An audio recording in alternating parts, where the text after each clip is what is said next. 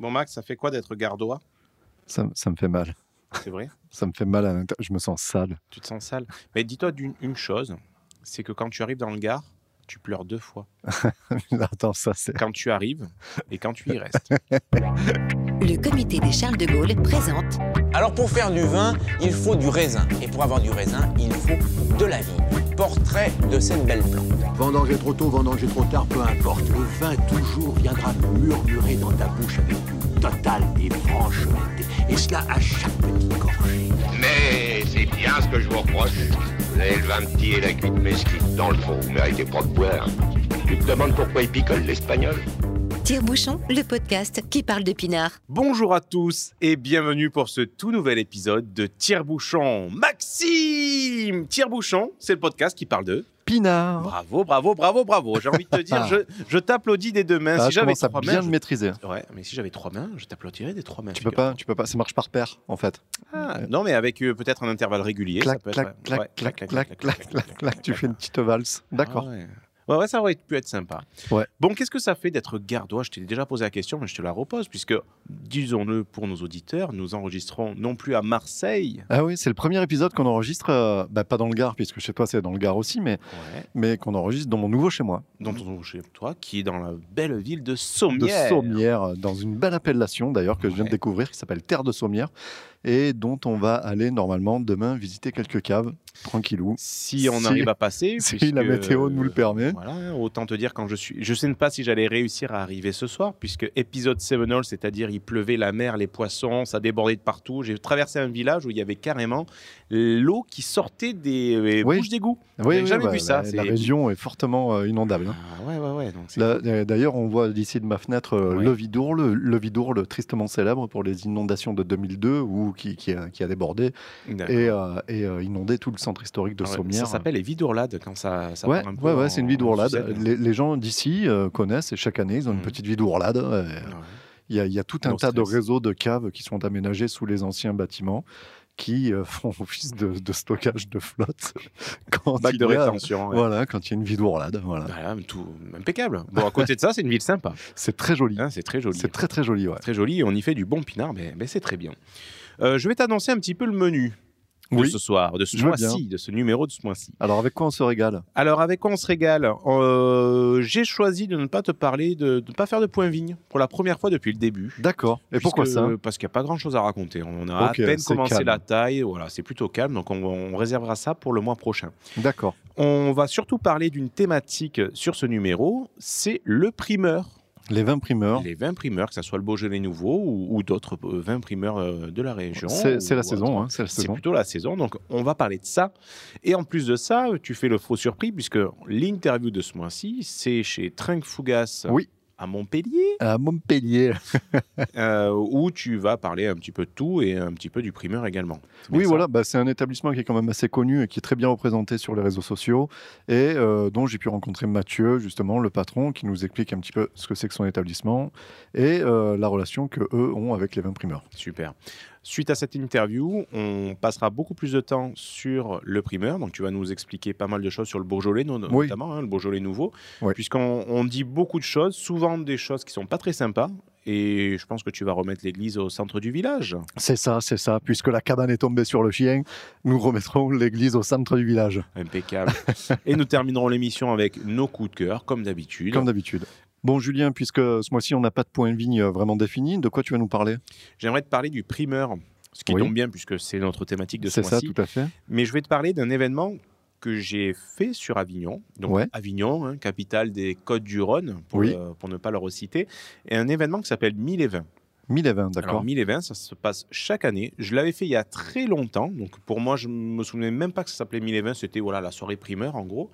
Et c'était plutôt sympa. Je vais t'expliquer ce qui se passe. En gros, tu as un énorme chapiteau qui est euh, place de l'horloge, donc c'est la place, on va dire, la Ouais, place ouais, principale. La grande de- place d'Avignon, hein, pour ceux qui ne connaissent pas cette ville. Et tu arrives, tu payes 5 euros, on te donne un verre et 5 jetons. Alors les jetons, c'est pas pour mettre dans la machine à sous, ce sont des jetons pour chaque dégustation, tu veux donner un jeton. Donc c'est pour éviter une, des beuveries. euh, Oui, voilà. ouais. Voilà, euh, voilà c'est pas la fête de la bière. euh, Ou comme Et- les fêtes des vins euh, qu'on faisait avant, où justement tu achètes ton verre et tu vas déguster toute la ça, journée toute la journée, open bar et euh, ça voilà, t'as- fait. T'as les lèvres bleu marine à la fin. Ouais. quoi. et Donc, puis euh, tu as pas mal de cadavres et pas que de bouteilles au bord de la route à la fin de la journée. Quoi. Donc, Ouais. je pense qu'ils ont fait ça pour éviter euh, ceci et ça passait plutôt bien. Donc, tu arrives dans ce chapiteau et là, euh, tu avais une- plein de vignerons représentés, donc tous des Côtes du Rhône, bien entendu. Et tu arrives avec ton verre et tu dis Bon, ben voilà, je voudrais éventuellement euh, goûter ceci, cela, il n'y a pas de problème. Tu prends ton jeton, tu mets dans la tirelire et, et tout va bien. Ils faisaient un petit peu à manger, bon, pourquoi pas, mais, pff, voilà, des, des Ouais, petites ouais, des- planchettes, des, des, trucs comme ça, histoire de grignoter. Quoi. ouais. Bon, en gros, tu t'en fous de bouffer. L'idée, c'était d'arriver sur place, de découvrir des primeurs, mais il ne faisait pas que les primeurs, puisque chaque vigneron, certes, servait son primeur, mais permettait bah, de, de te faire découvrir d'autres vins de, de leur gamme. Donc ça, c'était plutôt intéressant. Donc généralement, je te mens pas, je buvais pas trop le primeur, mais je préférais aller fouiller un peu ce qu'il y avait derrière. D'accord, d'accord. Euh, ce qui était pas mal également, c'est que tu avais un, un autre pôle où tu avais des dégustations qui était à la Maison des Vins, donc qui est le siège en gros de- du syndicat des Côtes-du-Rhône, qu'on appelle Interrhône. Et euh, entre ces deux sites, tout au long des rues piétonnes d'Avignon, tu avais Ouais. donc des, euh, des, des vignerons qui faisaient déguster, tu avais des petits coins où il y avait de la musique, etc. Enfin, ça faisait, euh, en tant qu'ancien avignonnais, ça me faisait super plaisir de voir cette ville comme ça. Tu avais du monde de partout, c'était Ouais. festif, c'était vivant. Parce qu'en dehors du mois de juillet à Avignon, ben, on compte un peu les En dehors moutons, du quoi, fameux hein. festival d'Avignon, ouais. On se fait un peu chier. Donc là, ça faisait plaisir de voir un événement. Et en plus de ça, autour des Côtes du Rhône, auto- autour du vin. Donc euh, voilà, je tenais à en parler. C'était, c'était très, très, très sympathique. D'accord. Et euh, dans la foulée, donc ça c'était le jeudi 15 novembre, et dans la foulée, c'est-à-dire le week-end juste après, donc 17-18, c'était le week-end primeur. Donc il y avait un peu partout ben, des vignerons qui faisaient des portes ouvertes. euh, ben, pour excuse, on faisait euh, la dégustation du primeur. Et ben, dimanche, j'ai fait deux dégustations dont un super vigneron qui est, à- on va dire, le village à côté de chez moi, le village de. Saz. Ah, Euh, je passe devant son caveau quasiment tous les jours et je ne Oui. m'étais jamais arrêté. Et je m'y suis arrêté, je vais te dire pourquoi. Puisque j'ai entendu à la radio que le monsieur, eh ben, il faisait euh, cuire de la saucisse dans le vin primeur. Oh, oh, En oh. gros, il faisait, voilà, tu Ok. venais, tu mangeais, etc. Et gros gourmand que je suis, j'ai dit, il faut absolument aller voir ça. Quoi. Donc, Ouais. euh, Bah ouais, forcément. c'était plutôt. Ça fait envie, ouais. Voilà, c'était le vin était très bon et la saucisse était plutôt très bonne. quoi. Super, ouais. Et c'était l'occasion bah, de le rencontrer, de discuter un petit peu. Et c'était donc c'est euh, le domaine Marie Blanche. hein, euh. Et donc le monsieur s'appelle Monsieur Delorme, Jean-Jacques Delorme. Et c'est un vigneron comme on les aime tous les deux. Oui. C'est-à-dire un passionné qui fait tout. Donc euh, il travaille la vigne, il, fait la- il élève son vin. Et, et c'est un petit domaine. Et il, fait, il fait tout lui-même et c'est génial. Oui, voilà. Ouais. Et euh, j'y ai pas du tout parlé de tire-bouchon. C'était volontaire. hein, Ouais, ouais, j'avais bah, pas envie de ramener. envie voilà, de- j'avais pas envie de, ramener ramener le truc et tout. À chaque fois, ouais. Et dans la discussion, on est venu à parler de, de dégustation, en tout cas de ressenti. euh, parce que souvent dans le primeur, je ne sais pas si tu as déjà entendu, euh, c'est un peu le, le, le Ah, concours de la trouver la, hein. voilà, Ah oui, c'est alors trouver la saveur, euh, le fruité de, de l'année quoi. Ouais, on ouais, a ouais. parfois la banane, parfois c'est la pastèque. on a entendu machin. parler de la banane, ouais. Ah, la banane. Et euh, je lui parle de ça et je lui dis, moi perso, je, ne suis pas très fort euh, là-dessus. Les fruits, j'arrive pas à les déceler. Et là, il me dit tout de suite, non mais attends, il faut, faut arrêter parce que tu, tu as des gens là, tu les écoutes parler, ils ont fait trois jours à l'université du vin à Suze-la-Rousse. Ils ont l'impression d'être des œnologues professionnels. euh, ils essayent de chercher des trucs que personne ne sent. Donc la dégustation, il a remis le, le débat vraiment d'un point de vue très simple. C'est la dégustation, c'est un ressenti. C'est quand tu bois ton vin, qu'est-ce que tu ressens et tu en parles et c'est très bien. Donc ce qui est notre philosophie depuis le début. Oui, bah, Et ça m'a fait super plaisir d'entendre ça euh, vis-à-vis d'un discours de, de vigneron. Donc voilà, c'était mon, mon, petit, mon petit point que je voulais faire autour du primeur, donc 2020 euh, Côte-du-Rhône, et euh, autour de, de Marie-Blanche. Mais je vais me permettre de te dire, de te confier encore autre chose. Au-delà de, donc de Marie-Blanche, je suis allé dans un village à côté, je ne vais pas le citer, D'accord. parce que voilà, ça serait pas sympa de ma part. Donc il faisait une, une grosse fête pour le primeur, dégustation, etc. Et là, je goûte leur primeur. Et en fait, c'était pas des arômes de banane, c'est tout simplement ça puait la banane. Ah, ah J'avais oui. l'impression d'avoir du sirop de raisin Et à l'intérieur, vous avez mis, tu sais, les, les bonbons Haribo, les bananes. Ben, ils avaient dû mettre la même arôme que dans, à l'usine de bonbons. Ouais. C'était, c'était une catastrophe, quoi. Vrai- Et en plus, je me suis dit, bon, on va goûter les autres vins. Et les autres vins, mais ils râpaient tous, comme je me suis dit, c'est pas possible. Alors peut-être que ça vient de moi, mais sur le coup, j'étais dégoûté, quoi. J'ai dit, bon, euh, j'avais jamais goûté leur vin, c'était la première fois. Ben, Ouais. te dire que ça sera. Ah, tu demain, penses, la tu veille, penses qu'ils ont rajouté vraiment des arômes de banane dans les cuves, histoire de. Voilà, je- enfin, vu le goût que j'avais en C'était, bouche, euh, ah, c'était du bonbon. c'était violent, ah, quoi. Ouais, ok. N'importe quoi. Voilà, Max, en gros, ce que j'avais à dire de mon, de mon point de vue. J'ai trouvé ça plutôt sympa. Mais j'aimerais également que tu nous expliques ce que toi, tu as fait pour le Beaujolais Nouveau pendant que je suis en train d'ouvrir ben, deux petites bouteilles dont, Ouais. dont on parlera tout à l'heure. D'accord. Eh ben oui, ben moi aussi j'ai fait le Beaujolais, puisqu'il n'y avait pas de raison que je le fasse pas, moi. Tu as raison. Et euh, il se trouve que pour le Beaujolais, cette année, j'étais sur Paris. Alors, je montais une fois par an à Paris, hein, et là, cette année, ça tombait pour le Beaujolais, quoi. Ça tombait bien. Ça tombait plutôt pas mal. Et donc, j'en ai profité pour contacter euh, nos chers amis et collègues euh, du podcast La Terre à boire, Qu'on embrasse. qu'on embrasse, qu'on embrasse chaleureusement, et qui m'ont convié euh, dans leur QG, là-haut, euh, au Wine Therapy, un bar à vin euh, super, Ouais. avec un paquet de références et des gens qui connaissent vraiment le vin et qui aiment vraiment ça. C'était vraiment super. D'ailleurs, pour l'anecdote, il y avait un client japonais qui était là pendant, Ah pendant bon que nous nous y étions. et en fait, le, le client arrêtait pas de balancer des défis au, au- au patron du wine therapy en disant je veux tel vin, je veux telle expression, telle sensation. Et paf, il descendait. Il venait chercher des bouteilles de quatre coins de la France et tout pour essayer de les tonner au taquet. C'était génial. De le voir travailler comme ça, c'était c'était assez cool. Et donc, euh, donc j'ai pu participer à, à- à l'enregistrement du dernier épisode de, donc de, de La Terre à boire, où était convié euh, Clément Chevrier, Clément Chevrier de, de, de l'équipe euh, AG2R La Mondiale. Le, le- De le- cyclisme. de cyclisme, voilà. Voilà, il fait le Tour de France et tout le gars. Ah ouais. Et c'est un vrai, vrai, vrai passionné de vin. Il s'y connaît extrêmement bien puisqu'il a passé, euh, il a passé tous les concours et, et- et toutes les certifications qu'il faut. Et ouais, ouais, ouais, c'est, un professionnel du vin hein, Ah oui, bon, Ouais, voilà.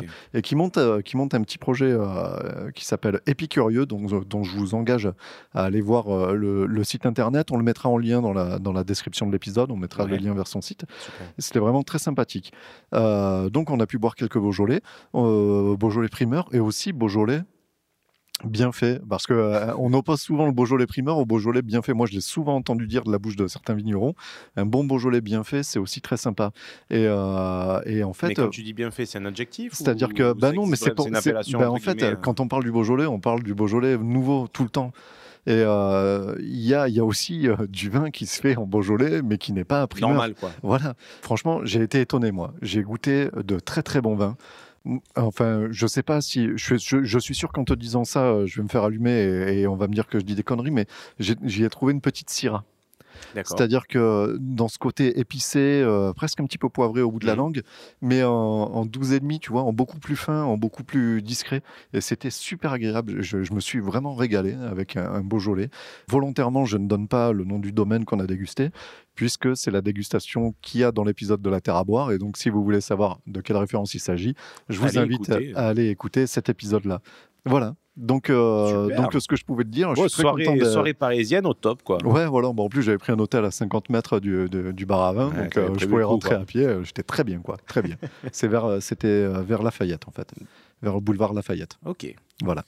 Euh, donc pendant que tu parlais, j'ai ouvert deux bouteilles Ouais. que j'ai ramenées. Euh, la première. On ne se refuse rien. voilà, ce je me soir. suis dit Deux tant qu'à bouteilles. faire. Le premier, donc, c'est Marie Blanche, un primeur, donc Côte du Rhône, donc le, le fameux domaine que je suis allé visiter avec un vigneron super sympa, donc Monsieur Delorme. Et la deuxième bouteille, c'est un Beaujolais nouveau.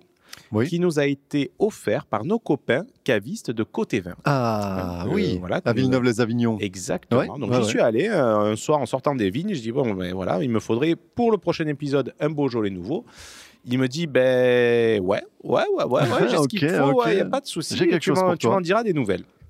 Donc moi ce que je te propose, on va goûter les deux bouteilles tous les deux hein, D'accord. pendant qu'on va écouter euh, l'interview L'interview de oui, Fougas. de Trinque Fougas et de Mathieu. Allez, c'est parti. À tout de suite. Ok, donc bonjour. Aujourd'hui, nous sommes au Trinque Fougas au sud, à Montpellier, euh, en compagnie de Mathieu, qui nous fait l'honneur de nous recevoir. Bonjour Mathieu. Bonjour, euh, bonjour, bonjour, bonjour à tout le monde. Et euh, donc, euh, donc d'habitude, je sais bien qu'on va voir les vignerons, mais là aujourd'hui, je profite. Alors, ça, on l'a dit déjà à tous nos auditeurs que je déménageais, que je venais dans le Languedoc et tout.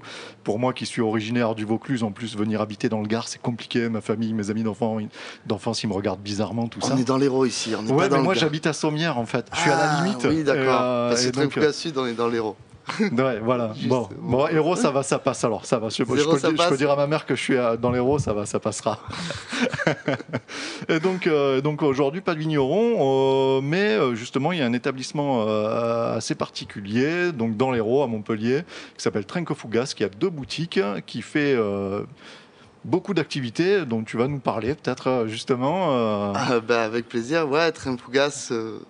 Bonjour. Sud, Trinfougas Nord, du coup, euh, on est caviste, restaurant, bar à vin et aussi euh, nous organisons des petits concerts ou du moins des musiques d'ambiance ouais. avec des musiciens. euh, euh, L'idée pour nous étant toujours d'être sur des produits vivants, euh, donc le vin, la nourriture et la musique, mais jouée par des vrais musiciens. Ah ouais, Et voilà. voilà, c'est un peu l'idée, le ouais. thème de, de notre, euh, de notre concept.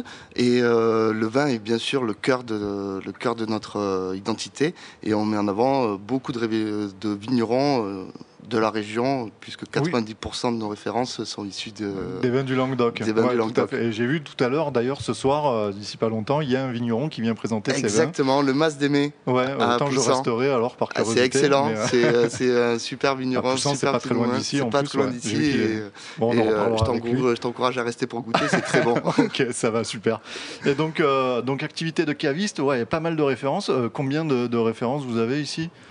Alors, Alors euh, alors précise, c'est assez dur de, de, de le de dire, mais euh, on a fait un inventaire il n'y a pas très longtemps, au mois de septembre, sur Trinfougas Nord, on a compté 1000, euh, plus de 1000 références. Ah ouais, putain, Voilà, ouais, ça commence à faire. avec des, voilà, des Oui, oui, ça varie, dans, les millésimes, dans les choses Ouais. comme ça, mais euh, ça commence à faire euh, une certaine euh, quantité. Ouais, la gestion des stocks, ça Oui. doit être rigolo euh, en fin d'année. On s'ennuie pas. Bon, je vois, il y a pas, je vois, il y a pas que du Languedoc derrière toi. Je vois un Sancerre, ça, ce qui me fait plaisir. Oui. J'ai vu là-bas dans les vitrines, il y avait un peu de Châteauneuf-du-Pape, donc ça va. On essaye de pas être sectaire non plus, on s'ouvre euh, aux autres régions en mettant en avant bien sûr notre belle région Ouais, où voilà. euh, les vins sont encore à découvrir, mais euh, on, est, on sait quand même que les autres régions font du vin. Voilà, Ouais. Bah, c'est justement une discussion qu'on commençait à avoir où euh, nous, dans Tire-Bouchon, on a pas mal insisté sur le fait que euh, il y avait, parce que pas mal de vignerons nous disaient en dehors de Bordeaux et Bourgogne, point de salut, on n'existe pas. Il y avait les Côtes du Rhône qui commençaient à s'en sortir et qui nous disaient ouais mais ça fait 40 ans qu'on bosse pour choper les AOC et tout ça. Euh, il y a pas très longtemps, on a fait euh, une petite série d'émissions sur euh, sur le Luberon qu'on est allé voir. Pareil, eux ils sont coincés entre Bondo- entre Bandol et les Côtes du Rhône, ils n'existent pas, ils sont invisibles. Pourtant ils font de belles choses. Et le Languedoc, le Languedoc, pareil, c'était un peu le parent pauvre. On avait fait une émission sur Pline l'Ancien.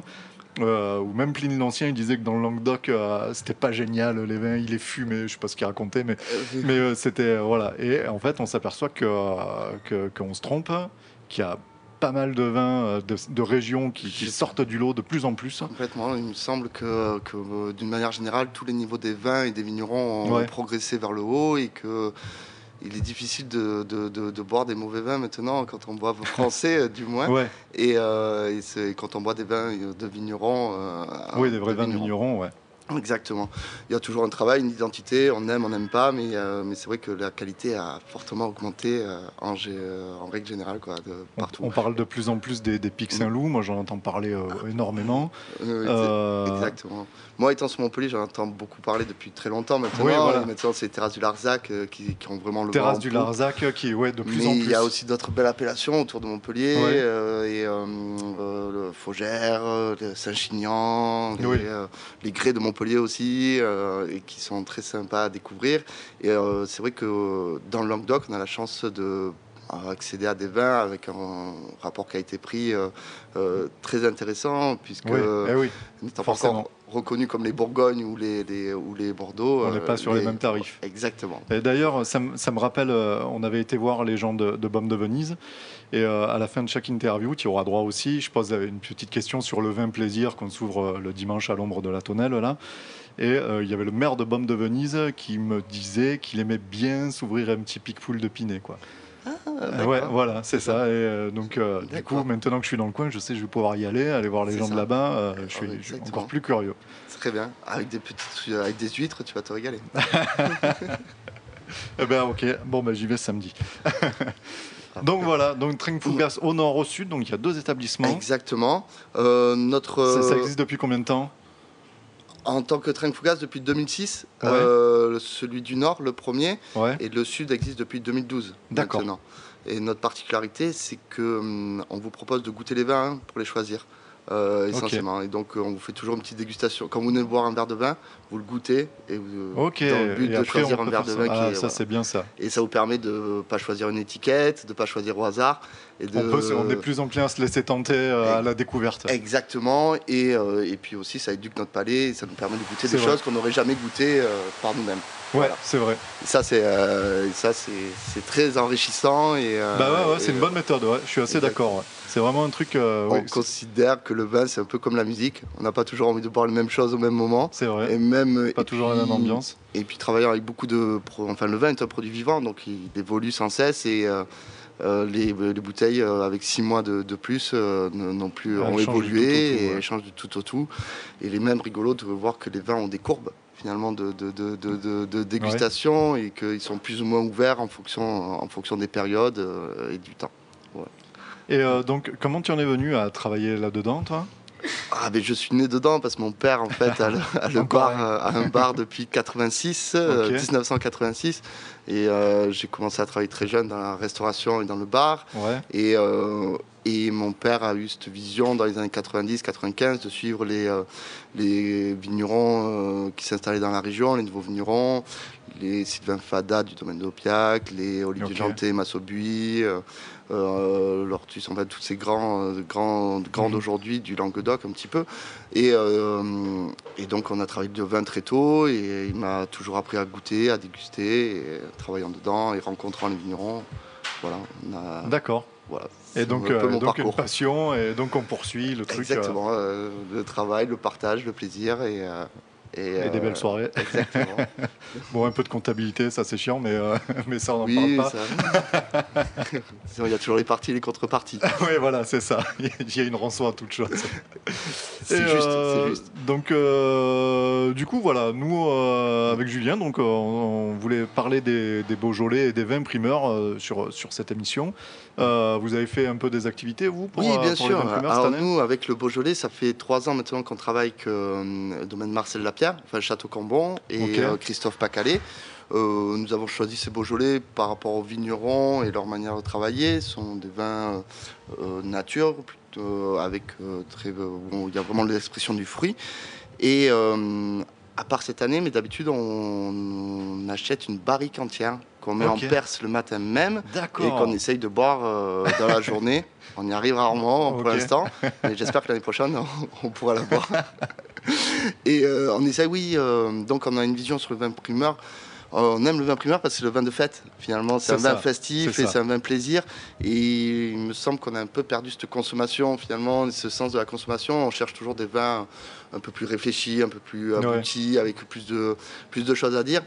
Euh, c'est pas l'objectif des vins primeurs. L'objectif des vins primeurs, ça, c'est des vins ouais. copains, les vins plaisir, euh, de la charcuterie, Ça donne, ça euh, donne de quand la même une- musique. une, indication euh, sur, le, sur la qualité euh, Tout du à raisin fait. des vendanges, tout ça, mais, Exactement. mais pas plus que, il faut pas chercher plus que ça. Quoi. Oui, le, le but c'est d'avoir du fruit, de- du Voilà, fruit, ouais. et de- quelque chose de facile à boire, goulayant, et que quand on ouvre la bouteille, on la termine, et, Ouais, voilà. et qu'on chante à la fin. Qu'on en ouvre une autre et qu'on se tape dans le dos. et- Exactement. Ok, ok, Voilà. ben, c'est ça. Justement, on parlait de réputation euh, de région tout à l'heure, et c'est Mm. vrai que à force de vendre beaucoup de Beaujolais, j'ai l'impression que euh, le Beaujolais nouveau, je ne parle pas des Je suis Beaujolais d'accord, je suis d'accord. parce que C'est vrai que par, euh, par expérience, et euh, pour nous Montpelliérains, quand, moi, je, pro- quand je propose du Beaujolais à certains de mes clients, ils ont du me- il, Ouais. il faut que je les force un petit peu. J'arrive plus, plus facilement à leur faire goûter quand je leur dis pas ce que c'est. c'est ça, Voilà. c'est ça, ouais. Et, souvent pourtant- ils aiment. Et pourtant, il y a des très bonnes choses. Même pas, enfin, dans toute la région Oui. du Beaujolais, les petites appellations euh, communales qu'il y a autour et tout, Mm. euh, il y a des trucs. Euh, le, le gamay, le gamay,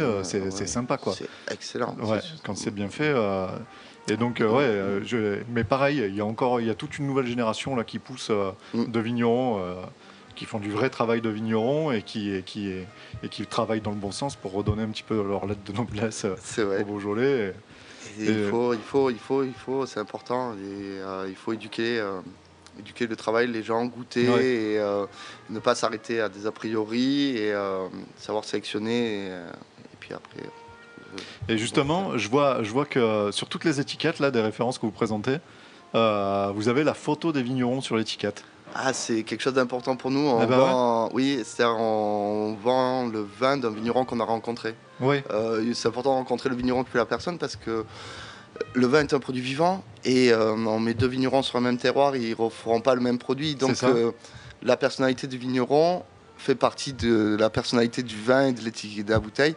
Et d'ailleurs, sur un domaine, nous avons en général une mission de savoir d'avoir toute sa gamme. Parce que dans la construction de sa gamme, ça reflète aussi euh, Ouais, les, les- les euh, multi-personnalités de, de, de tout à chacun. On est du, tous, du, euh, du on n'a pas qu'un seul goût, on en a plusieurs et on veut faire une chose, mais pas forcément qu'une. Et donc, comme il y a des essais, donc c'est intéressant de montrer ce que le vigneron veut faire toujours dans son vin. Voilà. Voilà. Et alors, il y a une étiquette où il n'y a pas la photo, c'est la, la, la cuvée Fougas. Je l'ai vue là-bas, je l'ai repérée. C'est vrai, c'est vrai. Elle vient, elle vient euh, d'où celle-là? Alors, elle, est, Vous euh, pas elle est faite- non, pas du Ah, tout. bon. Elle est faite en collaboration avec le Mas du Figuier, qui est un vigneron sur Vaquer, un domaine sur Vaquer. On Ouais. est juste autour du Saint-Loup, là, des, des- on est au d'ailleurs. Et euh, c'est un vigneron qu'on suit depuis, euh, avec qui on travaille depuis le début. Euh, nous, on doit travailler avec lui depuis 2003. Ses vins, c'est euh, excellent. On s'entend très bien avec lui. Et, euh, Ouais. et un jour, euh, et un jour euh, visitant le domaine avec lui et goûtant sur les barriques, euh, en se branchant l'un l'autre, on a l'idée de faire une cuvée ensemble. Mais euh, c'est euh, une cuvée Trenfouga sélection parce que on essaye de faire euh, autre chose que ce que le vigneron a fait en fait. Oui, Euh, oui, c'est pas euh, juste mettre son étiquette sur euh, un non, vin non. qui existe déjà. Quoi. Non, non, c'est-à-dire la première cuvée qu'on a fait ensemble, on a fait un cinceau avec un élevage euh, en barrique. Et ce qui était euh, ce que j'avais jamais goûté jusqu'à maintenant. Et euh, on avait trouvé ça, euh, le côté euh, Original, frais, euh, frais et goulayant du cinceau, et avec la structure euh, que lui a amené la barrique. euh, très bon. Et d'ailleurs, euh, les clients euh, s'appelaient beaucoup. Les- les clients en rap- redemandent. En général. et donc on le refait depuis ce temps-là. Voilà. Ça fait 3-4 ans maintenant qu'on fait cette cuvée. D'accord. Exactement. Et pas la peine de mettre de photos pour Trink Fougas. Bah non, ça va, ils vous ont Voilà. en direct là. Exactement. Et donc, et puis vous faites des activités aussi où vous faites venir les vignerons. euh, Oui, exactement. Nous, pour nous, c'est comme euh, le vin. On le fait pas, on le produit pas, on le sélectionne. Et le- qui d'autre pour mieux parler de vin que le vigneron? Et on aime rencontrer les vignerons, on aime Ça, les mettre cool, en ça. avant.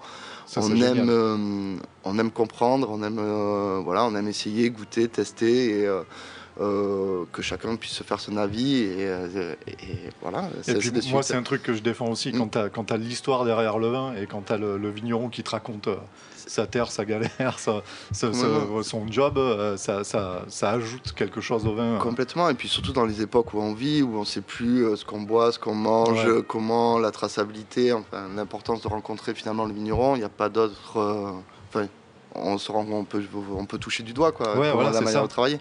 Même si tout le monde peut raconter l'histoire qu'il a envie de raconter. euh, enfin, entre le produit et l'histoire, Ouais, ouais, euh, ouais, c'est ouais. dur de, c'est dur de mentir. Et donc la, sélection, donc vous le faites avec euh, des vignerons. Alors, euh, me tout euh, tu me disais tout à l'heure qu'il y avait beaucoup de références, que tu étais plus trop en farfouille de tous les coins. Mais les, vignerons avec lesquels tu travailles, comment comment tu es venu à travailler avec eux? Le côté humain, enfin euh, bon, le- les vins bons, et puis le, le- le côté humain, le côté généreux, l'envie de partager. euh, euh, ce- c'est souvent les vignerons avec qui on s'entend, Ouais. de, de partager ce valeur du travail finalement, de, de- de- et puis savoir que on n'est pas plus qu'un autre, on travaille, on fait du vin, Ouais. enfin voilà, et puis on en vend, et euh, c'est ça. Souvent, souvent c'est ça. D'accord. plus le vin, plus la qualité du vin, bien sûr, bien entendu, mais, mais Mais souvent les, les grands, voilà, euh, euh, il y a, y les deux, quoi, il y a le quoi. côté humain, Ouais. et- mais là, je connais que des vignerons formidables de toute façon. hein, c'est vrai, dès qu'on a le problème, c'est de, alors, on est obligé de faire des choix après parce qu'on peut pas travailler avec tout Oui, le oui, monde oui. et ainsi de suite. Mais la plupart des gens qui font du vin sont des gens passionnés, euh, qui, euh, qui, euh, qui prennent des risques toute l'année, qui suivent, qui, qui étudient, qui observent, qui agissent, qui, et, et qui après transmettent. Et donc, j'ai beaucoup d'admiration pour euh, Ouais. tous ces gens et beaucoup de respect parce que c'est. C'est un job euh, qu'on ne serait pas capable de faire. Enfin, moi, je personnellement, m'en sens euh, pas perso- capable, mais euh, ouais. Personnellement, pas encore. pourquoi tu travailles? Ça te travaille On sait jamais, on sait jamais dans la vie Ah, euh, de quoi il m'avait fait. Moi, Père d'hectares qui se balade comme Ben ça. J'aime bien, euh, garder toute opportunité. Ouais. Mais, euh, mais, euh, mais euh, de là arriver à avoir l'expérience euh, et euh, la connaissance de la terre, plus de la vinification, il y a du travail. Ouais, il y a du boulot. ouais. Ben, il y a la- le dernier épisode, je suis allé à Suse-la-Rousse, à l'université du vin. Oui, En fait, Ouais. où euh, il y avait beaucoup de gens, en fait, ils, forment beaucoup de gens justement qui sont en reconversion professionnelle Mm. et qui veulent apprendre les bases du travail euh, de la vigne et tout. Et ils ont, ils ont un paquet de, un paquet de gens qui sont intéressés De candidats, ouais. Mais on voit beaucoup d'ailleurs, de, notamment dans la région, de, de nouveaux vignerons qui s'installent, qui arrivent d'univers complètement différents et pas de, souvent pas, pas d'univers viticole. quoi. Ouais. Euh, Des. Euh, des anciens commerciaux, euh, banquiers, on peut travailler dans la banque, un peu dans tout, euh, d'univers différents, informaticiens, Oui, voilà. Et puis, les mecs, ingénieurs qui se lancent dans le vin, dans la fabrication du vin. et Des fois, ça donne de belles choses. Souvent, c'est vrai. Et euh, qu'est-ce que je voulais dire? Oui, parce que donc euh, activité de restaurant, activité de caviste, activité de salle de concert, euh, Mm. c'est à l'autre boutique, c'est au nord que vous avez de. Un peu plus, oui. euh, Il y a un peu plus de place, il y a une scène. Il y a une vraie scène, on, peut, on peut plus faire des concerts, mais au sud, on essaie quand même de faire de la musique d'ambiance sur les jeudis, vendredis, samedis. Ok. Voilà, des petits trios pour- parce que ça fait partie de l'ambiance euh, du concept un peu, de la vie, justement. Et euh, je suis toujours curieux, moi, justement, pour les cavistes, de savoir plusieurs choses au niveau de la clientèle et des ventes. Alors, je te demande pas des chiffres, hein, mais c'est en ce moment, on voit beaucoup, ça parle autour du bio, la biodynamie, euh, les vins nature, tout ça. Est-ce que ça représente une part, euh, ou est-ce que tu as des, vraiment des demandes dans ce sens-là ou... On a des- de, de plus en plus de demandes dans ce sens-là. Euh, c'est vrai que les clients, enfin les consommateurs du moins s'y intéressent, se posent la question.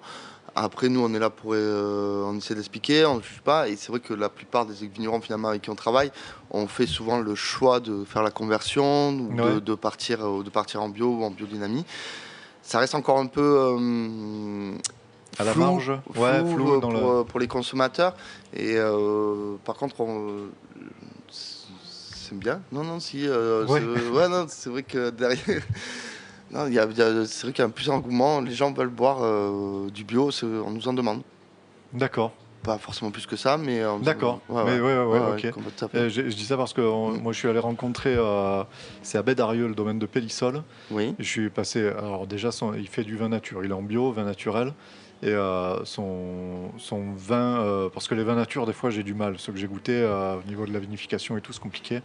Et le sien est super accessible et tout, et donc euh, c'est euh, euh, Merlot Syrah, Mm. un assemblage Merlot Syrah. Ça marche super bien. Je fais sa pub, je le mettrai pas. hein, c'est, voilà. Oui, oui. Non, mais pas de problème. Non, mais j'ai pas diffusé l'interview qu'on a fait encore avec lui et tout. Mais euh, du coup, c'était super intéressant. Et moi, ça m'a fait pas mal bouger de mes positions. J'étais super pragmatique. C'est vachement, c'est vachement. Il y a- des vignerons qui maîtrisent hein, les, les Ouais, ouais, ouais. Nous, la plupart, hum, enfin, tu prends le Marcel, la, domaine Marcel Lapierre, c'est super maîtrisé. La Nouvelle Donne, aussi domaine de la Nouvelle Donne. Stella Nova, à Pézenas. Nouvelle Donne, on est dans le Roussillon. On a pas mal. Oui, enfin, il y a beaucoup de vignerons finalement qui. euh, Il y a vin nature et vin nature, euh, c'est sûr. Euh, Souvent, enfin, beaucoup de vignerons, c'est toujours les mêmes. Pour moi, il y a un vrai débat. C'est-à-dire que. Il ne faut pas refuser euh, l'intervention, euh, on va dire, de la technologie, des choses comme ça. Il faut la Ouais. limiter et il faut l'utiliser que si c'est nécessaire.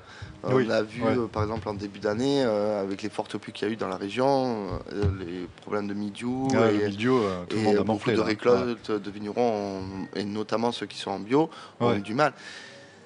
Ça peut relancer un débat ou pas, mais enfin, Mhm. quelle est l'intervention, quel, quel, Ouais, quel qu'on juste peut- milieu ouais, Parce qu'il y, a- euh, y a des gens qui. C'est leur métier, hein, ils en vivent. hein, donc, euh, Oui, une, année, euh, tu, une année, tu sors pas de, de, de- de récolte, euh, ça passe quand c'est deux ans d'affilée. Oui, Euh, pareil, nous, on a vu euh, des domaines dans le, dans le Luberon, là, domaine de la jardinette. Euh, il y a deux ans, il y avait eu le gel euh, en avril-mai, là, ça avait tout cassé. Cette année, le mildiou, euh, ils, c'est- font une année à moins de 50%, une année à moins de 70%, ils sont, ils sont dans le mal, quoi. Et c'est dommage. Et oui, oui. Parce qu'ils sont en bio et ils sont, et, du coup, ils sont comme ça. Ils savent pas trop comment s'en sortir. Et l'année prochaine, euh, on ne sait pas ce que ça Ouais, va être parce qu'il n'y a pas de garantie. d'avoir une n'y a pas de garantie mais- de boire de 100% non plus euh, Eh eh l'année prochaine. Et surtout quand les vignes souffrent, après il faut qu'elles reprennent de l'énergie. C'est ça. ressoufflent Pour pouvoir redonner. Euh, pour pouvoir redonner.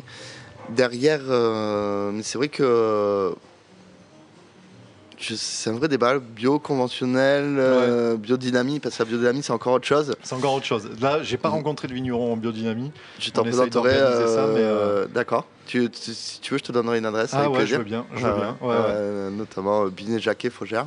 D'accord. Ouais, ouais, tu peux aller le voir, Pierre Jacquet, euh, super sympa. Ok. C'est bon. Euh, voilà. Euh, sur les vins bio, quoi te dire de plus euh, Bio, biodynamie? Non, non. Moi, je trouve que. Non, après, il faut apprendre à le boire aussi. Souvent, Ouais, enfin, c'est différent, C'est ouais. vrai. Ouais. Euh, c'est vrai que maintenant, là, il y a des, des vins, des vignerons, où on va mettre, on va être sur les faibles dosages, des faibles. et il y a- un petit peu de gaz, un petit peu de CO2 qui se. Oui, Il faut aérer, il faut ouvrir, il faut. Et là, après, le vin, prendre tout son fruit. Ah, ça, ça m'avait fait rigoler parce que euh, justement, j'étais avec un vigneron qui ouvre sa bouteille, il reste un peu de gaz et il l'attrape, il la secoue comme ça, comme une bouteille d'orangina. Il y avait tout le monde qui était là. Oh, qu'est-ce qui se passe? Non, mais ça va, il est vigneron, c'est son vin, il sait, il connaît, euh, Ouais. laissez-le, ça, c'est bon. Et ben nous maintenant on le fait aussi devant les clients c'est Ah, vrai ça que choque tout le monde, c'est vrai. mais euh, mais au moins les gens prennent conscience et Ouais, on ouais. se rend compte. Ouais, D'ailleurs il faut il faut oxygéner les vins jeunes. Plus puis, les vins oui, sont voilà, jeunes, plus puis ils encaissent on- l'oxygène facilement. Puis et, quand on euh, le carafe, on, on le, on le met pas à la seringue dans la carafe, quoi, sinon Non. ça sert à rien, il faut le Oui. bousculer un peu. eh, exactement. S'il faut l'oxygéner, il faut le bousculer, quoi. C'est ça. Ok. Euh, je pense qu'on a fait le tour des questions que je voulais te poser. Il y avait Ouais. un sujet sur lequel tu voulais, euh, tu voulais dire quelque Non, chose, balancer. euh, Pas plus que ça. Non non, non, non. Ok. Euh, Il y a une question du coup que je pose toujours aux vignerons. Moi, Ouais. c'est, euh, je l'évoquais tout à l'heure, le vin plaisir. Est-ce que tu t'ouvres le dimanche euh, sans rien, pas d'accord mais vin, juste. alors aux vignerons d'habitude je leur dis, euh, me sortez pas un de vos vins parce que ça sert à rien, c'est Ah, intéressant. Ça marche. Bon, euh, si je te dis Bah, pas un de tes vins, vu que tu en as. non, mais là, moi, ce 1000 que j'adore boire, vin plaisir, simple, rapport, le pur fruit d'Écosse, du Cos, domaine Comel la Serre. Par contre, on est à Cahors. À Cahors. Je, je trahis un peu euh, le Ah non, Languedoc. mais justement, c'est le jeu, mais c'est bien. euh, mais, euh, oui, le pur fruit du Cos, com- euh, domaine Comel la Serre. D'accord, d'accord. Et ça, ça passe tout seul. Ça, c'est Bon, c'est faudra que j'essaye de m'en procurer parce que du coup, moi, je- j'essaye de les avoir derrière Bien sûr. pour. Et tu peux les trouver à Trinfougas. Ah, ben voilà. Alors, venez à Tring Fougas. Eh bien, merci Mathieu de nous avoir reçus. Et puis, je te dis à une prochaine fois parce qu'on repassera. Je, m'engage à repasser avec Julien Avec grand pour plaisir. euh, déguster quelques vins ici. Merci, merci, Merci. à toi, Allez, merci au revoir. beaucoup. Au revoir.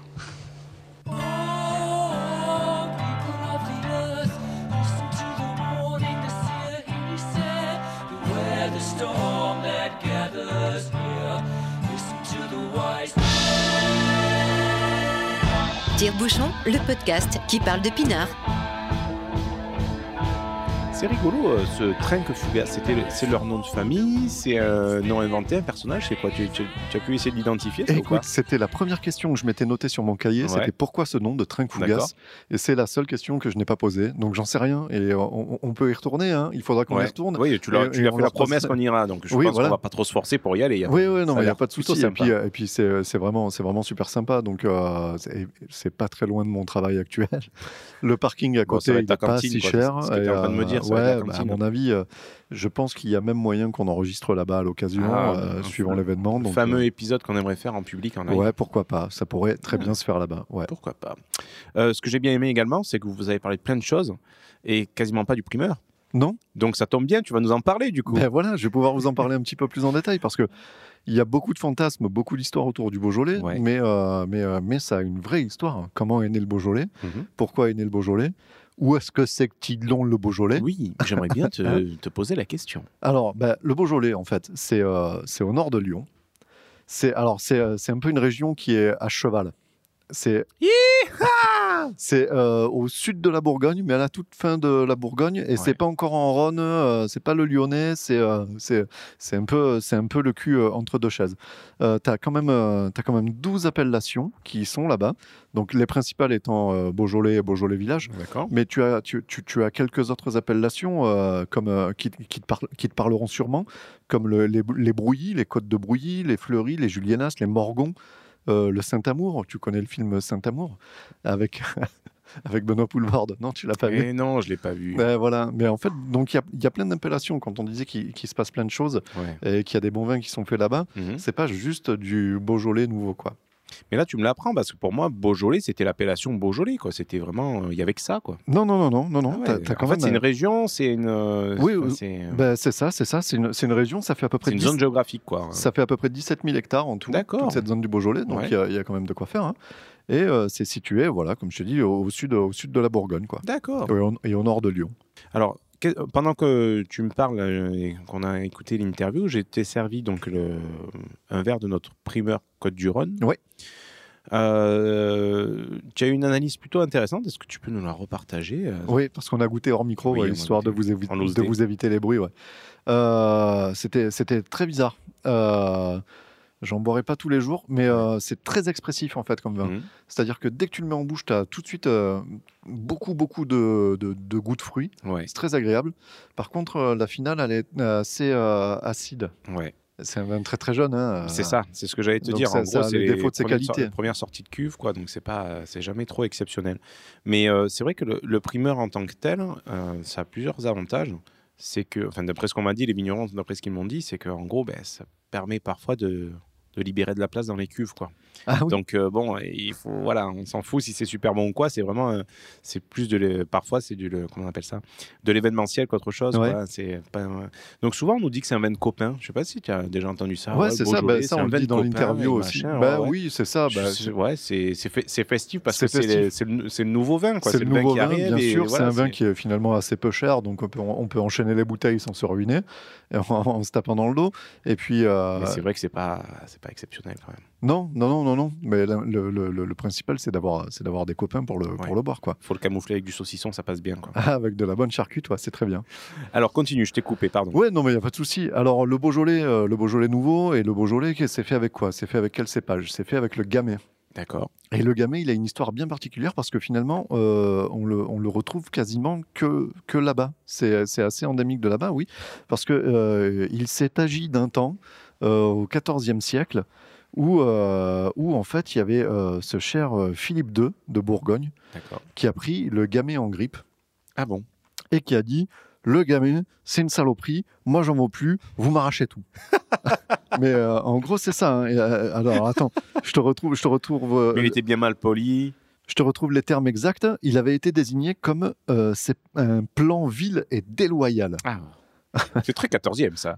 ah oui, voilà, c'est ça. Donc, du coup, euh, alors qu'il était cultivé dans toute la Bourgogne, hein, euh, il, a été arraché complètement ah coup de, tête, de toute la Bourgogne et remplacé par le pinot noir qui fait la fierté euh, de la Bourgogne, finalement. Mais du coup, en Beaujolais, ils ont gardé le gamay. Ils ont dit, ils en veulent plus là-haut, nous, on va se le garder et tu vas voir qu'on va faire des trucs pas trop dégueux avec. Après la Seconde Guerre mondiale, euh, il y avait une espèce de pénurie, de pénurie au niveau du vin. Seulement, en Beaujolais, eux, ils étaient bien avec le Gamay, ce, plan vil et déloyal qui fournit beaucoup. C'est un vin qui produit beaucoup, donc il faut faire attention à ses rendements euh, parce que sinon tu dilues tout et c'est plus très très bon. donc, il est généreux, quoi. C'est très très généreux. Mm. Donc après la guerre, ils étaient les seuls à avoir du vin. C'était un peu compliqué. Et euh, comme ils avaient fait en plus une excellente année, normalement, tu n'as le droit de commercialiser les vins de l'année qu'à partir du 15 décembre. C'est comme ça, c'est la loi. Bien sûr. Et euh, ils ont fait un petit peu jouer leur lobby. ils ont dit non, non, mais on a une bonne année. Regarde, à plus, il y a plus de, il y a plus de, il y a plus de vin en France et tout. Mhm. Et donc il y a eu des décrets euh, finalement. Euh, il y a eu plusieurs décrets, donc je te passe tout l'historique. Mais ils en sont venus à dire bon ben, on a le droit de produire un vin qu'on qualifie de nouveau. Mhm et qu'on a le droit de vendre à partir du troisième jeudi du mois de novembre. voilà, et donc ça, ça, a fait un coût, un coût euh, commercial. Et euh, depuis, ça a été euh, vendu, survendu, re-revendu. Et c'est là qu'est né le malheur du Beaujolais. C'est-à-dire que vu que ça commençait à avoir une petite réputation, vu que c'était les premiers vins qui arrivaient à Paris, les premiers vins de l'année, ça a bien communiqué, tous les lobbies communicants et tout ont bien fait leur boulot. il y a eu une demande, une demande, une demande énorme, ce qui a, ce qui a forcé euh, les vignerons du Beaujolais à produire encore plus, encore plus, encore plus de Beaujolais nouveaux, jusqu'à éclipser les Beaujolais classiques, euh, ceux qui sont bons. et ça, leur a fait du mal. En fait, c'était leur chance et leur malheur, quoi, parce qu'ils ont pu exporter leur vin, se faire connaître dans le monde entier. On voit des images de, d'excès dans tous les pays asiatiques avec le Beaujolais. Les gens, ils prennent des douches au Beaujolais, tu vois. et ça a super bien marché. Ça se vend, ça se vend par palette entière. et en fait, du coup, ils ont sacrifié la qualité sur la quantité. Et c'est de là que, naît cette réputation de vin pourri. Alors, il y a un gros bashing, tu vois, sur les réseaux sociaux. voilà, le Beaujolais, c'est dégueulasse et tout, machin. C'est, alors, c'est pas intéressant de taper euh, systématiquement euh, sur le Beaujolais parce que ça fait pas avancer le schmilblick du tout, quoi. Mmh mais, euh, mais voilà, ça, vient de là, cette réputation, cette réputation un petit peu, un petit peu dégueulasse, quoi. D'accord. C'est historique. C'est historique. En Beaujolais, comme en Provence, comme en Côte-du-Rhône, comme on l'a pu, euh, comme on a pu le dire depuis euh, tous ces épisodes, il y a eu un travail de reprise en main qui s'est fait par des vignerons. Bien sûr. Et là, il y a une vraie génération de vignerons qui se sont sortis les doigts, Mm. comme ça s'est passé euh, ces, 40 dernières, ces 40 dernières années en Côte-du-Rhône, Ouais. pour pouvoir obtenir des AOC, pour pouvoir monter en gamme, en qualité. qualité, ouais. Voilà, et là, il y a vraiment un mouvement qui s'opère en Beaujolais avec des vrais vignerons amoureux de leur terre et amoureux de leur travail Mhm. qui euh, se remobilisent et refont, refont du vrai vin et euh, essayent de changer l'image du Beaujolais pour pas que ça soit systématiquement au- associé au Beaujolais nouveau qui a une piètre image maintenant. Quoi. D'accord. Voilà, Euh, ben, je te propose de goûter la deuxième bouteille de Beaujolais Nouveau, justement. ok. Qu'est-ce que tu en penses? Je- il me semble que c'est le moment. C'est le moment. Ben, je te propose de vider ton verre. Ah, pardon. En fait, Ah oui, mais je suis en retard. Mais, mais- mais je parle, je parle, et toi Oui, tu bois. et Je voilà. parle. Euh, donc pendant que tu, tu te fais ta rasade cul sec, euh, la bouteille que j'ai sous les yeux, donc c'est un Beaujolais village, Beaujolais nouveau, qui est produit par une demoiselle, enfin une dame, je dis demoiselle, c'est totalement sexiste et arbitraire, pardon, euh, qui s'appelle donc France Gonzalez. D'accord. Et euh, donc, c'est une euh, dame qui a 12 ans d'expérience dans le vin. Elle a travaillé donc chez pas mal de vignerons avant. Et elle s'est lancée à son compte il y a seulement 4 ans. Donc, euh, ça fait seulement 4 ans qu'elle produit donc, son, son propre vin. Et ce qui est très sympa, et je trouve que l'histoire est belle, et a priori, ça se faisait beaucoup euh, dans le temps, c'est que quand elle s'est lancée, ben, des, les vignerons chez- qu'elle connaissait et chez qui elle a dû bosser, ils ont dit, bon, écoute, moi, cette parcelle, je la veux plus, ben, on te la donne. D'accord. Celle-ci, vas-y, gère-la, fais ce que tu veux, machin. Donc, elle a récupéré un peu des fermages à droite, à gauche, euh, Ouais. prêté, donné, euh, acheté. Et, et puis, elle a réussi à avoir son, ben, son vignoble à elle. Et euh, elle a l'air, je la connais pas, hein, je- ce que je te dis, c'est ce que François de Côté Vin, donc euh, notre copain caviste, euh, il m'a raconté euh, un petit peu son- sa biographie et j'ai trouvé que c'était euh, une personne assez intéressante. Euh, elle a voulu mettre euh, sur l'étiquette, étant donné que son prénom c'est France, elle a voulu marquer vin de France. Ah, voilà, c'est pas passé ça. Mais elle l'a fait. Et là, ça a commencé à gueuler dans l'appellation. On dit non, mais attends, tu peux pas marquer vin de France parce que ça veut dire qu'en gros, tu es dans le vin, on va dire bas de gamme. Ouais. C'est l'entrée de gamme du vin en France, etc. Alors, Alors que, nous, veux- on est Beaujolais nouveau, tu es dans l'appellation ouais. On dit c'est pas possible, tu vas nous, nous- tu vas nous péter l'image de l'appellation. Donc du coup, elle a réussi à quand même imposer ça, et c'est-à-dire que comme tu le vois sur l'étiquette, il y a marqué 22, trois petits points, France. D'accord. Ok. Elle a réussi un peu là-dessus. Et pour pousser le la fenêtre, à un moment donné, sur le côté, un tout petit, il y a marqué produit de France, produit par France. Et ça, je- Ah, voilà, voilà, je trouve quand classe, même, il y a une vraie classe. recherche, etc. Donc je trouve euh, ça plutôt sympa. Donc je vais te, je vais te Ouais, je veux bien servir. que tu me serves. ouais. Voilà, pas beaucoup parce qu'après tu bégayes. C'est bon, je peux goûter? Tu peux goûter, vas-y, fais-toi plaisir. Hmm.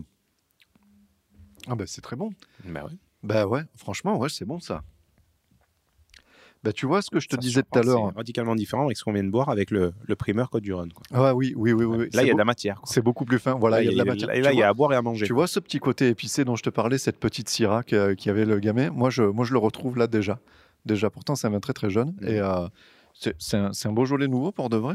Ouais, ouais, il est vraiment nouveau, hein, c'est marqué. Non, c'est là où tu es bon, c'est qu'il n'est pas nouveau. Ah. C'est qu'en fait, euh, quand je suis arrivé chez Côté Vin, ils m'ont dit Beaujolais nouveau. Je dis, ben, il me dit, j'en ai pas. Par contre, j'ai un Beaujolais nouveau de l'année dernière, il est meilleur que celui de cette année. Quoi. D'accord. Et euh, je dis, ouais, non, je sais pas. Enfin, on faisait un épisode sur le primeur, je sais pas, je sais pas. Il me dit, franchement, prends-le. Et c'est une tuerie. Je dis, bon, bah, écoute, je vais tendre le piège à Max et on, on verra ce que ça donne. Ah quoi. putain, salopio. Et donc, euh, franchement, là, tu, tu m'as eu, bravo. Non, non. Et j'avoue que c'est surprenant. C'est, enfin, j'ai pas l'habitude de boire ce type de vin. Et non Et je pense n'avoir jamais bu de vin comme celui-ci. quoi. Eh ouais, ouais, ouais. Et c'est très très fin. Et en plus, ça a l'avantage de faire 12, 12 et demi. Et euh, Ouais, 13, ouais. ouais. tu, parles, tu parles de vin de copain, donc tu peux en boire un petit peu plus qu'un Ouais. Syrah à 15 ou à 14 et demi. Et, euh, et du coup, euh, du coup euh, c'est- vraiment très très sympa. J'aime beaucoup. Bah ouais. Mais écoute, euh, elle s'appelle France Gonzalez. Donc sur l'appellation euh, Beaujolais Village contrôlé. Donc là, c'est son Beaujolais nouveau ben, qui est plus nouveau, son Beaujolais nouveau de 2017. D'accord. Euh, et donc elle est vigneronne à Blacé dans le 69. Et D'accord. même sur l'étiquette, il y a son adresse mail. Donc on pourra peut-être même lui envoyer un petit mail. On lui enverra des bisous. en lui disant que franchement on a bu ce- on a bu son vin et il était très très très très très très bon donc euh, merci encore à François hein, qui nous a offert cette bouteille Oui. ça valait vraiment le détour Est-ce que tu as quelque chose à rajouter sur, euh, sur le primeur, sur le Beaujolais euh, D'autres petites, petites anecdotes éventuellement ou on a fait le tour? Non, non, non, non, j'ai rien, rien de plus à dire. euh, voilà, c'était vraiment. euh, je voulais essayer de dia- dédiaboliser cette image de vin de merde de, Ouais. de- de- du Beaujolais. Si, juste un, un dernier, un dernier petit point, c'est que toutes ces infos, euh, vu que nous, on est des Côtes-du-Rhône, les infos sur le Beaujolais, on les a pas. On on les- pas trop quoi. on les trouve, on, on trouve pas trop. Et en fait, en, en faisant quelques recherches sur Internet, je suis tombé sur la très bonne vidéo de Vinstache, qui a une chaîne Ouais. YouTube euh, qui parle de vin et qui est très instructive et très bien foutue.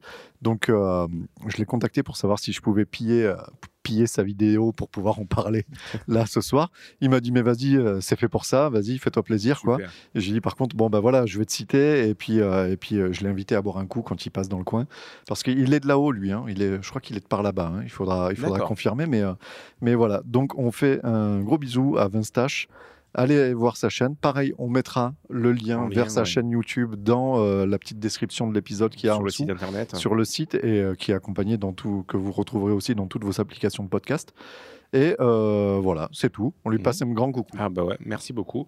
Euh, je tiens juste à dire que ton chat me saoule. Ah, il est chiant. hein. Ce Ouais, soir, tous là, les il, tous les poc il poc marche que sur la table, euh, tout ouais, ça, voilà. il joue avec les bouchons, enfin c'est une catastrophe ce chat. ouais. Et si je l'enferme, il miaule à, à la, à la mort et c'est encore pire. Donc là on a une bougie pire. sous les yeux, il est à côté de la bougie. Je crois que si je l'allume, j'allume la mèche, prends sa queue, je la mets dans la- En tout cas il est super doux, hein. je sais pas ce que tu lui donnes à bouffer, mais alors qu'est-ce qu'il est doux, Putain, il a un poil. J'ai soyeux. les, les- les croquettes chez le vétérinaire là, ça coûte une fortune, mais bon, il a l'air de se régaler avec ça. Ah, On pourrait croire qu'il est sage. hein. Ouais, ça, les fonds carrément. de, ça et les fonds de yaourt. Ouais, ah, Ah, ouais. c'est bon pour les os. ok, très bien. Euh, on passe au coup de cœur? On passe au coup de cœur. Alors toi cette fois-ci, et pour la première fois, tu n'as pas un coup de cœur. Non, j'ai un coup de gueule. Ah vas-y, fais-moi rêver, Vas-y, fais-moi fais-moi vibrer. Ben, en fait, pour tous ceux qui sont abonnés à, à la revue du, du vin de France, et, euh, il s'en est parlé pas mal de cet article-là aussi sur les réseaux sociaux et sur Internet. Euh, page 15 donc de l'épisode du mois. Je l'ai sous les yeux. du moins, on est d'accord, c'est le... C'est celui de novembre. Ouais. C'est celui de novembre 2018. Donc page 15, il y a un très joli article où il y a marqué un gros titre Vas-y. à Bordeaux, Lafont Rocher, stop le bio, trop polluant. Ok. Voilà qui éveille mon attention et je me pose la question et euh, Qui a tué Pamela Rose Ouais, qui a tué Pamela Rose Voilà, c'est ça. Je trouve, je trouve ce titre. Alors après, on peut lire l'article euh, dans le détail. Enfin, on va pas le lire au micro, mais je te Mm. l'ai fait lire a- avant. Mm. Tu étais assez d'accord euh, avec certaines parties du texte. Ouais, Euh, plutôt, ouais. Enfin, c'était l'analyse que je faisais personnellement depuis, depuis cet été. Euh, et ouais, ça me choque, ça me choque à moitié. Ça te choque à moitié? Alors, quand, en gros, on rappelle les arguments de, de l'article Rapidos. Euh, pour traiter en bio, il faut traiter beaucoup avec du cuivre, euh, notamment bah, dès qu'il pleut, il faut traiter avec du cuivre pour éviter les maladies, etc. etc. Et donc, eux, leur, leur leitmotiv, c'est de dire bon, mais nous à Bordeaux, ben, ils- on, on traite trop. Euh, en bio, c'est pas, c'est peut-être pas recommandé pour nous. Du coup, le sol, euh, il est pollué, on, c'est, c'est trop compliqué, c'est trop contraignant, donc on arrête. Grosso merdo, quoi. hein, c'est, Ouais, c'est voilà. ce qu'ils disent. Euh, là où je suis moins d'accord, après, ça, ça sent le coup de com, euh, un peu comme pour les gilets jaunes, quoi, où on te dit, euh, oui, bon, on va, c'est trop polluant, donc on va augmenter le diesel, etc. Mais c'est pour la planète, vous inquiétez pas, c'est pas pour nous. Enfin, voilà, ça sent la même combine, quoi. L'écologie, l'argument écologique, j'y crois à moitié. Mais force est de constater, je te donne un exemple. Au printemps de cette année, donc printemps 2018, on a eu donc des pluies, enfin en tout cas en Côte-du-Rhône, on a eu pas mal de pluie, il a fait que pleuvoir. Et il faut savoir que quand il pleut, euh, en, en bio, ben, ils doivent traiter derrière au cuivre, par exemple, Oui, pour éviter oui. le mildiou. Oui. Et quand il pleut ben, tous les jours, ben, dès qu'il s'arrête de pleuvoir, il faut traiter. Quoi. Et ouais, mais voilà, mais moi c'est en ça que je trouve ça pas tout à fait honnête en fait. Déjà le titre, euh, le titre il est, il est pute quoi. Hmm. Stop le bio, trop polluant. Non, enfin voilà, je trouve pas ça sérieux comme titre, Ouais. tu vois. Hmm. On stoppe le bio parce que c'est trop polluant, ça, ça, ça veut dire trop de choses. C'est pas, pas honnête de faire un titre comme celui-là. Pourtant, euh, je suis abonné à la revue. hein. Si je l'ai là, c'est parce Alors que ouais, un parce que je la reçois dans- dans- le, voilà. fait. Non, mais voilà, parce que, alors, on a, je sais qu'on n'a pas parlé encore dans Tire-Bouchon de l'agriculture biologique, de la biodynamie, des vins nature, tout ça, ça arrive, vous en faites pas, mais on, on- on voit tous les vignerons qui sont en bio, avec qui on discute, euh, parce que, en fait, tu as des plafonds dans l'utilisation du cuivre, euh, tu as, droit à 6 kilos par hectare par an. En fait, de cuivre, pour, parce que sinon, au-delà, bah, tu défonces ta terre. hein. On l'a Mm, déjà mm. dit. Le cuivre fait partie de la famille des métaux lourds, donc ça met euh, 50-100 Oui, ans. on te dit c'est naturel, mais tu le bois pas dans un verre d'eau non plus. Oui, voilà, c'est ça, c'est ça. Mais c'est surtout que ça pollue ta terre à long terme. Mais tous les vignerons qui travaillent en bio, euh, qu'on a rencontrés, ils se disent non, non, mais bien sûr, il faut pas déconner avec ça, il faut pas en mettre trop. Euh, nous, avec 2-3 kilos. Euh, par hectare, on s'en sort très bien. Et puis euh, voilà, on fait des plantations de seigle entre les rangs parce que le seigle, ça mange le Mm. cuivre et parce que c'est dans. T'as toute une philosophie qui va derrière et tout machin. Et surtout, le gros argument derrière, c'est que, bah oui, quand on passe en bio, il faut être capable de faire des sacrifices parce que Mhm. quand tu passes en bio, euh, tu vas peut-être pas exactement faire les rendements que Ah, tu aurais si tu faisais du, si Tu tu faisais du du conventionnel. Voilà. C'est ça. Euh, J'ai regardé donc pour ce, pour ce domaine-là, euh, on est sur des cépages où ils sont 60-65 hecto-hectares. Mm. C'est des rendements qui sont quand même conséquents. Donc, si tu veux maintenir, si tu as, si t'as un business plan, et là, on parle d'économie, on parle pas de viticulture, Ouais. ok On parle pas d'é- d'écologie, quoi. Je veux dire, si tu, tu as ton business plan ou ton, ton modèle économique de ton entreprise qui est fait et, euh, de telle sorte qu'il faut que tu sortes tes 60 hecto-hectares pour pouvoir faire vivre ton entreprise, pour pouvoir payer tes CDI qui travaillent et tout, machin, ben, et si tu passes en bio et que tu peux pas traiter, parce que s'il pleut tous les jours, il faut que tu balances du cuivre, parce que pour polluer la terre, il faut y aller à la brouette, quoi. Tu vois, il faut Mhm. balancer des lingots de cuivre. Mhm. C'est en ça que je trouve, c'est c'est- l'agriculture biologique, elle n'est pas polluante, c'est les hommes qui sont polluants. Mais tu vois, moi je trouve que c'est. euh, Ça, je suis pas sûr que la- l'agriculture biologique, en tout cas dans la, la viticulture, ait un avenir. Euh, Peut-être que c'est pas le modèle idéal. C'est pas le modèle ça, idéal, oui, mais encore, euh, mais, euh, mais au-delà de ça, là, l'Union européenne est en train de, de discuter justement sur l'utilisation du cuivre. Ouais. Si je te dis pas de bêtises, je crois que c'est aux Pays-Bas, c'est interdit. D'accord. Euh, en Italie, ils commencent à en parler euh, d'interdire, et en France, ils vont réduire le plafond. Et donc, tu as plein de domaines qui disent, ben, nous, on peut plus.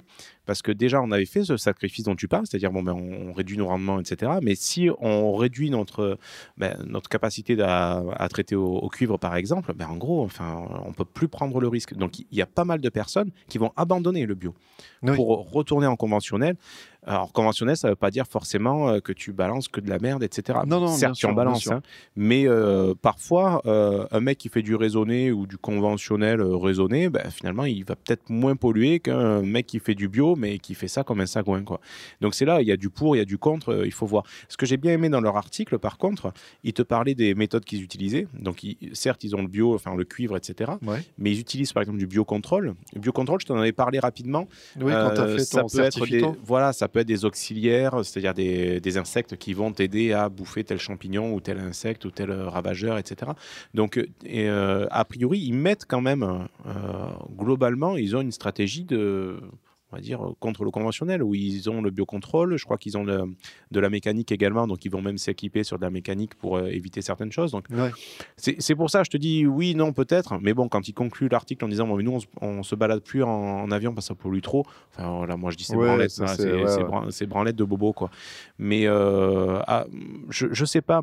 Souviens-toi, quand on est allé. euh, rencontrer Monsieur Mabi donc à Tavel, Oui. lui il nous a bien dit moi j'ai pas le label bio par contre venez chez moi et vous allez voir que je fais du bio quoi Euh, parce que par convention, euh, par conviction pardon euh, personnelle, il, il a mis ça en place et il n'a pas envie d'avoir ce, ce logo, il n'a pas envie d'avoir cette, cette certification pour faire ce, ce dont il semble bon quoi. Écoute, on en avait déjà parlé dans le dernier épisode. Avec un collègue, on s'est fait les tours des, des vignobles du Luberon. Ouais. Et on est tombé par hasard sur un, un domaine qui fait un vin nature, donc, euh, qui s'appelle le domaine des tuiles bleues. Et on Mm. discutait un petit peu avec lui de l'agriculture biologique. Et il nous a dit non, mais même, enfin. Moi, je, je- c'est fini, je ne le demande plus le certificat. C'est- C'est n'importe quoi, n'importe quel connard peut être en Mm. Sûr. agriculture biologique, ça ne veut rien dire.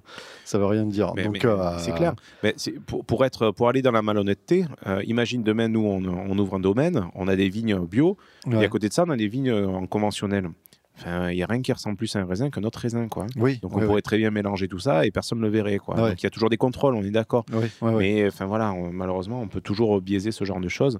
Et bon, enfin moi j'avais vu quelques fois des voilà des, des bios qui n'étaient pas forcément. euh, Très, très. euh, Ouais, ouais, ils ont pas fait, ils sur ont pas fait Woodstock, quoi. hein. Bon voilà, mon coup de gueule, il était là-dessus où je trouvais, euh, je trouvais, je trouvais le titre, je trouvais le titre un peu pute, voilà. Et, euh, une certaine démarche euh, un petit peu malhonnête en disant que, voilà, ma conclusion, c'est que l'agriculture, elle n'est pas polluante en elle-même, c'est euh, l'usage qu'en font les hommes qui devient polluante. Donc mettre ça sur l'agriculture biologique en disant qu'elle est polluante, je trouve que c'est malhonnête. Voilà. Ouais, on, on, en revient un peu à ce que je te disais, qu'en gros, l'écologie, ben, c'est un formidable argument commercial. Quoi. Oui. Pour Ah, bah, faire ça, passer beaucoup de choses. Ça, euh, donc, euh, ouais, ça, c'est certain. Est-ce que tu as un petit coup de cœur, toi, du coup? Oui, en effet. Pas un coup de gueule. Non, non, un vrai coup de cœur. Mon coup de cœur, c'est très drôle puisque c'est un vin d'une appellation dont vous avez parlé à Trinque Fougas. D'accord. Euh, c'est un vin d'une appellation que je ne connaissais pas du tout. Ce sont les terrasses du Larzac. Les terrasses du Larzac. Et donc, Ils sont en pleine bourre. hein. Ah ouais, ouais, ouais. Et il y a de quoi, hein, parce que c'est un vin que je connaissais pas du tout. Euh, donc c'est Las Flores de la Peira. Donc sur le coup, quand on m'a offert ça, je dis bon, c'est un vin espagnol, c'est Ah bah, cool. c'est plutôt ouais. sympa. Eh ben non. Et non, je vois Terrasse du Larzac, appellation d'origine contrôlée, etc. Bon, pour la petite histoire, c'est un vin de 2014. C'est le papa de mon épouse qui nous l'a offert. Il nous a Ok. offert un carton pour notre mariage, en fait. D'accord. Et je connaissais pas du tout. Et c'est un, et c'est un vin qui est vraiment très très bon. Euh, si tu es sage, on l'ouvrira. Mais bon, Ouais, je vais même te l'offrir. Tiens, je te t'offre la Ah, bouteille. bah merci, comme et ça je pourrais l'ouvrir plus tard. Voilà, Oui. peut-être que tu pourras l'ouvrir avec des vrais amis. Donc Ouais, ouais, euh, voilà, tu bah, pourras vraiment, bah, vraiment la t'amuser avec, semaine avec prochaine, t'es pas là, non, non. Mais euh, non, non, ta crémaillère, je... non, j'ai pas été invité. Et donc, euh, c'est un super vin. et C'est une appellation que je connais pas du tout. Je pense que ça serait intéressant. On l'a- en avait parlé un petit peu, mais on va peut-être se faire une, une route des vins dans le Pic Saint-Loup. Ah, bah faire venir quelques collègues euh, du comité des Charles de Je suis, Gaulle. et on je suis va en train de, un petit, euh, je suis en train de re- récupérer des adresses Ah, là pour faire un petit, un petit trajet en voiture cohérent. serait bien qu'on tire jusqu'au jusqu'au terrasse du Larzac, ça pourrait être sympa. Ça Bah, fait loin, mais Non, c'est pas loin. c'est pas ouais. loin. Bon, toi, tu bois pas. Quand comme on ça, aime, moi, on voilà. compte pas. Toi, tu feras le Sam. Hein Oui, bien Voilà. sûr, bien sûr. Donc ça peut être, ça peut être sympa. L'autre fois, en- dans une librairie, donc je vais au rayon vin, donc les bouquins sur le vin, et je tombe sur une petite carte, comme une carte routière que tu déplies, et c'était toutes les appellations de France. D'accord. Et j'ai trouvé ça génial parce que ben, c'est là où je me suis rendu compte que Terrasse du Larzac était positionné au-dessus donc, du Pic Saint-Loup. et voilà. Et c'est- vraiment bien fait, ça coûte 5 euros. Euh, je sais plus qui édite ça, j'essaierai de le retrouver pour l'épisode prochain. J'ai bien, j'essaierai de le retrouver parce que c'est génial. Parce que parfois, tu entends parler de plein d'appellations, mais tu Ouais, sais pas ouais, forcément où c'est. Et puis, ça te permet également de découvrir de- d'autres appellations. Mais bien sûr, bien sûr. Et ici, dans le coin, justement, près de chez moi, il y a des appellations, il y en a plein. Euh, on part des Costières de Nîmes à, à l'est euh, jusqu'à tout. As tous les vins du Languedoc après qui déroulent. Tu as plein d'appellations Ouais. euh, jusqu'à Cahors et compagnie là-bas. Et il y a des trucs. Et, et tout bouge. Et comme, comme le disait, euh, il y a des gens qui travaillent bien, il y en a partout. quoi. Bah ouais. Donc, euh, des découvertes, il y en a Il plein y a à faire. plein de pépites à aller euh, c'est super. Là, moi, je suis content d'être là parce que euh, j'ai tout à découvrir, j'ai tout à faire. quoi. C'est génial. c'est génial. Un nouveau terrain ah d'exploration. ouais, ouais, moi, je- moi c'est la rue vers l'or là. Tu vois, c'est des nouveaux territoires qui s'ouvrent à moi. hein. Bon, mais c'est cool. Ça, va, ça sera une bonne source d'inspiration pour le tire-bouchon. Tout à fait. Et tire-bouchon en balade, très certainement. Euh, sûrement, sûrement. Ah ouais. Oui, Tu vas prendre ton petit Solex et partir à travers, ça, à travers les vignes. Très bien, mon cher Max. euh, Je pense que nous avons fait le tour hein, de, de notre menu de ce soir. Oui, oui, oui. Ouais, Bah, c'était l'épisode de, la détente, l'épisode Ouais. des copains, un épisode Beaujolais discussion. finalement. Voilà, on est dans la thématique. Le Beaujolais, le primeur, c'est un vin de copain, c'est un vin de détente. Ben voilà, on a discuté, on a papoté, on a raconté ça. nos vies, c'est plutôt cool, non? C'est ça, c'est Ouais. ça, on a refait le monde. On refait le monde, mais ouais, exactement. Quoi. Euh, que peut-on rajouter si ce n'est de continuer à nous suivre euh, ben, sur nos réseaux sociaux, que ce soit Oui. sur Twitter su- ou sur Facebook? Tout à fait. Euh, N'hésitez pas également, et oh, on est un peu relou avec ça, mais ça nous aide. hein, N'hésitez pas à nous laisser des avis, des commentaires euh, 5 étoiles tant qu'à faire sur Apple, Apple Podcast. Podcast. Euh, continuez à ben, nous, nous suivre aussi bien sur Ocha ou que sur les autres euh, plateformes donc de, de podcast, Podcast Addict, Spotify depuis le mois dernier, euh, Deezer si ça marche encore, on ne sait pas. Pff, non, ça, 10 euh, heures, c'est mort. Laisse tomber. donc voilà, continuez à, à nous, à nous écouter, continuez à nous écrire. hein. On a plein Ah, de petits putain, commentaires et ça nous fait super sympa. Euh, si vous êtes sage, je vous mettrai la recette du chat parce que là, je pense que je vais me le bouffer ce soir. Là, je n'en peux plus de celui-là, le poilu. Non, mais fous-le, par terre là, Ah. il, est, il est pénible. Là. Tiens, Te prépare la peau du, cou, du cul, du cou, du Tiens, cou. par la peau des couilles, il en a encore. Euh, donc voilà, continuez à nous écouter, continuez à parler de nous. Est-ce que je peux rajouter oui, quelque chose Oui, puisque bah, tu as que- levé le doigt comme quelqu'un de très Voilà, poli au ça, premier rang de la classe. Ça m'a fait repenser. On m'a envoyé une très très belle photo d'un tire-bouchon Ah à double crémaillère. C'est très bel, un très bel objet. Et euh, j'en profite pour rappeler qu'on on voulait faire un petit, un petit concours pour que vous nous envoyiez vos photos de tire-bouchon, Yes, tire-bouchon original, originalo, voilà, vos tire-bouchons originaux, euh, les tire-bouchons que vous utilisez au quotidien, tous les tire-bouchons que vous avez. On veut des photos. Vous pouvez nous les envoyer via un formulaire qui existe sur notre site internet à tirebouchonpodcast.fr. Et en fin de saison, on vous enverra un petit cadeau, on fera un petit classement, un tirage au sort, hein, quelque chose. On ne sait pas exactement comment ça va se passer. sur le site, ça c'est sûr. Mais voilà, voilà, on a une petite galerie qui commence à s'incrémenter avec des photos de tire-bouchons qui est assez sympa. Donc envoyez-nous des photos de tire-bouchons. S'il vous plaît. C'est le Envoyez-nous ça, s'il vous plaît. Vous plaît. ça me fait plaisir. Soyez sympa, soyez sympa. Voilà. Très bien. Bah écoutez, on vous embrasse tous. Max, je te dis rendez-vous le mois prochain. Ouais. Si tout va bien. Si tout va bien. Et ça sera pas à Sommières. Non, ça, sera chez moi demain. Ça sera chez toi. voilà. Allez, Bah, check. C'est bon. Bye. Allez, ciao tout le monde. Bisous. L'abus d'alcool est dangereux pour la santé, à consommer avec modération.